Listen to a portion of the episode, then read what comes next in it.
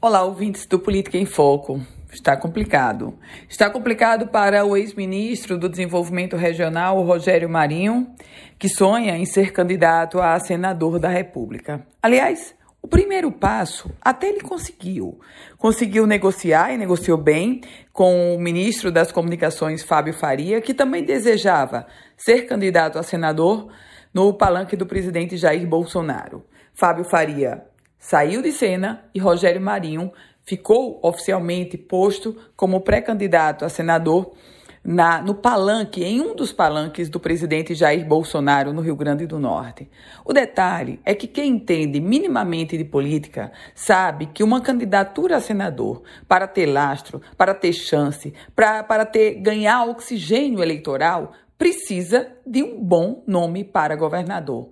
E pasmem, ninguém quer ser candidato com Rogério Marinho. Ezequiel Ferreira não aceitou o palanque de Rogério Marinho.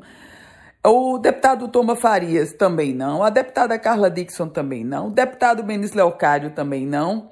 Enfim.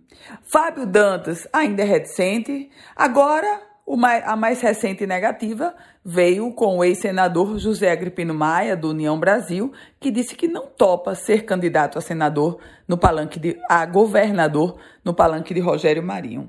Resultado dessa história: Rogério Marinho, ex-ministro do Desenvolvimento Regional, se coloca como candidato a senador em uma chapa acéfala, tem um candidato a governador e, convenhamos, enfrenta enormes dificuldades para buscar esse nome.